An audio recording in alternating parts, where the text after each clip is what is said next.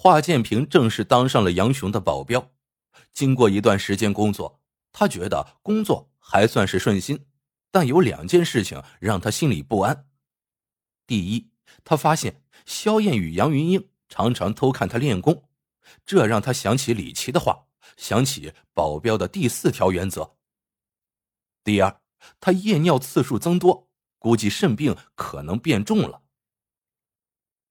这天傍晚，萧燕对杨雄说：“杨云英到老地方玩了，他也要去，并且要求让华建平保护他去。”杨雄虽不大愿意，但不好推辞，只得点点头。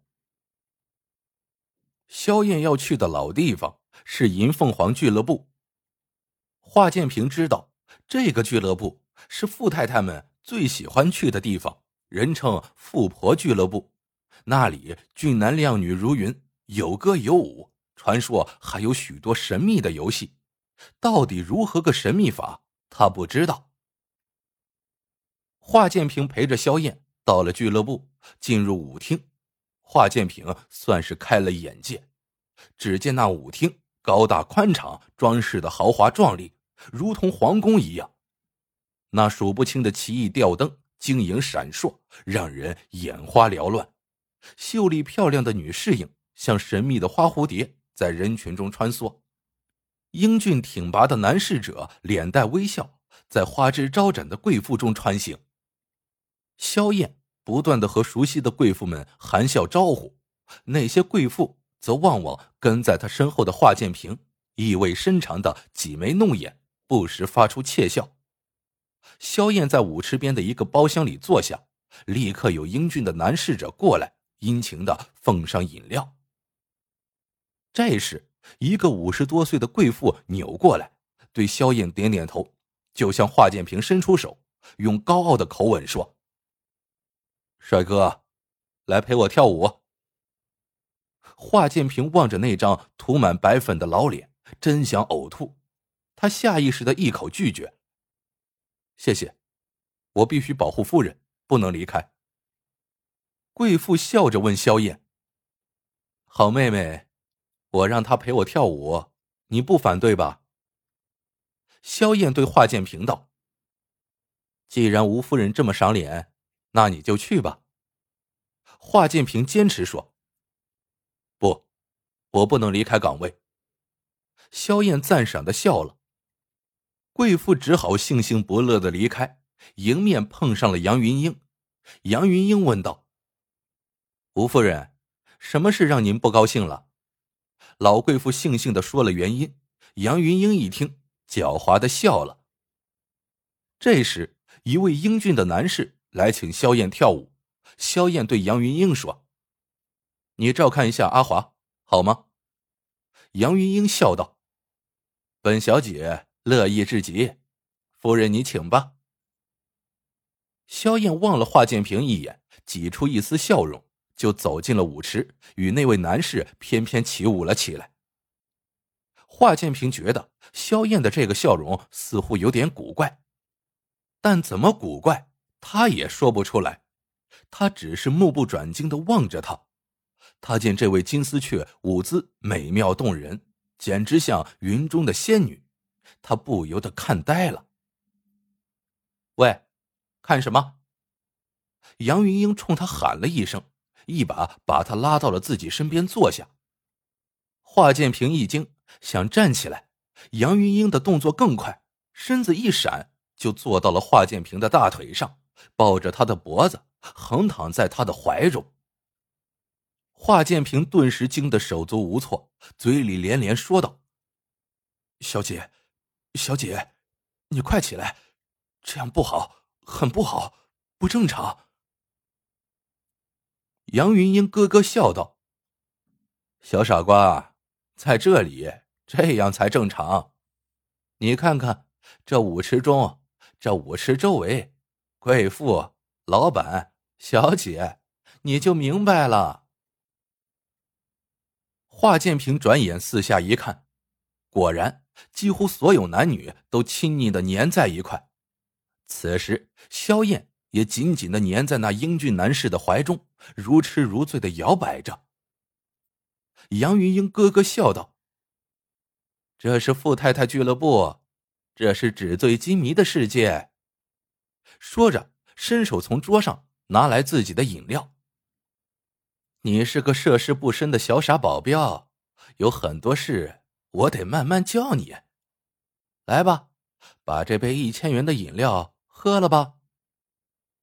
华建平吓了一跳：“什么？一千元一杯？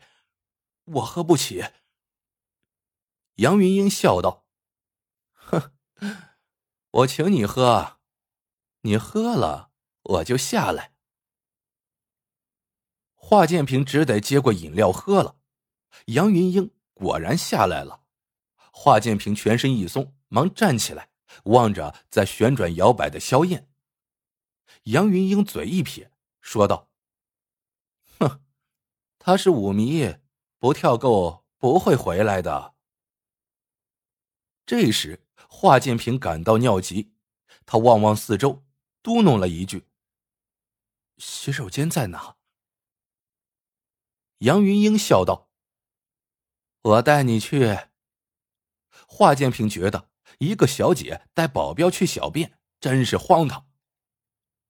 他刚要迈步，突然觉得头有点昏。他奇怪的想：“刚才还好好的，怎么就头昏了？”他睁眼朝四周望去，仿佛觉得周围的人都变成了男妖女怪，在他面前乱舞乱转。转得他两眼昏花，天旋地转。他似乎听见杨云英的声音飘进耳朵里：“阿华，你头昏？快，我扶你到楼上的贵宾室休息去。”说罢，他不由分说，扶着华建平就走。华建平身不由己的移动了脚步。上了楼，在杨云英的搀扶下。华建平不断看到拥抱着的男男女女在打情骂俏。经过一个半掩的房间时，华建平发现一个男侍者弯腰低头，屁股翘得老高，一个半老徐娘拼命的拳击他的屁股。他吃惊的站住了。杨小姐，我做梦吗？哼，正常现象，那是钱太太。白天受丈夫的气，晚上到这儿来发泄。男侍者的屁股贵着呢，这一顿打起码值五百块。见到这样乌烟瘴气的情景，华建平喃喃的说：“这是什么地方？什么世界？”杨云英把华建平带进了一个房间，让他躺在床上。大保镖，渴了吧？我给你倒杯茶。谢谢。华建平接过茶，一饮而尽。不料茶一喝下去，他顿时觉得全身燃烧了起来，一股欲火如岩浆一样直冲出来。他吃惊的问：“我，我喝了什么？”杨云英直言不讳的说。啊，小帅哥，那是古老的春药。刚才我怕你不听话，给你喝了迷魂药。华建平大吃一惊，想爬起来，但全身无力，只有欲火在燃烧。杨云英浪笑着扑在了华建平的身上。华建平气愤至极，但头昏无力，只得听任摆布。好一会儿，杨云英才下了床。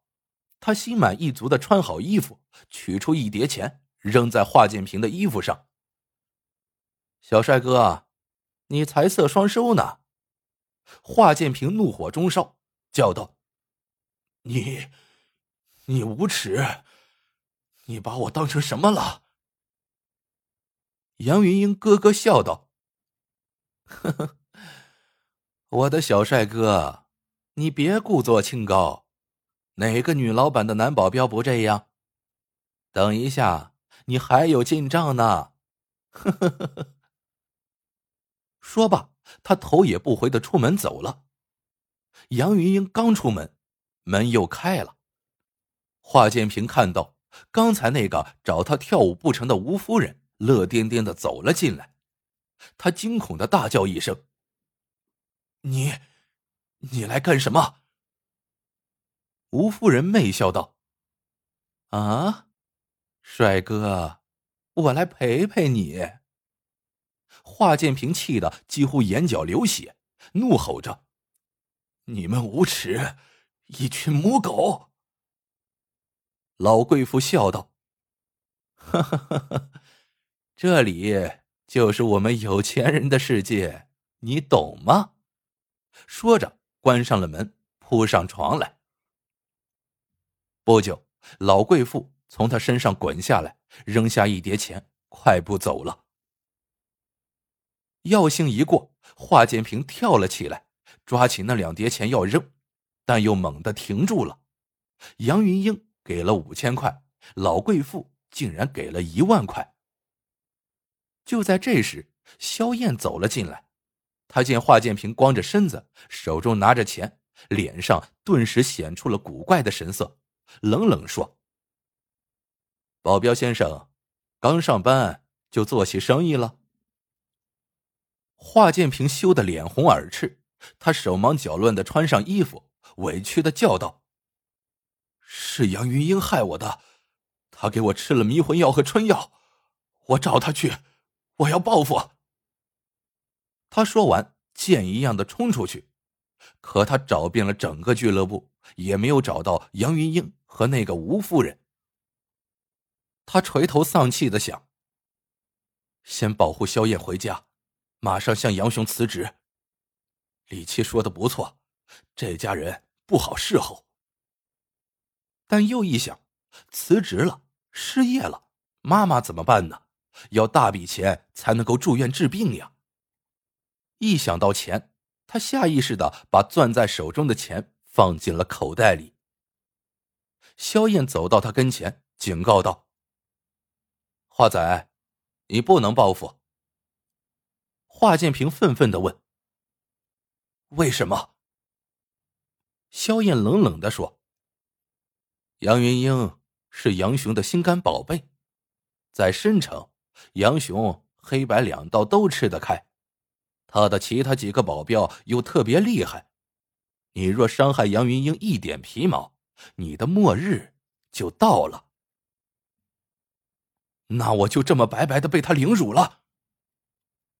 萧燕说：“你真想报复，就要找准机会，神不知鬼不觉，让杨雄父女找不到把柄，你才能活得好好的。走，跟我回去。不，我不想在杨家待了，我要辞职。”萧燕狠狠瞪了他一眼。为了报复，更为了你母亲，你不能辞职。华建平痛苦的抱着头，无言以对。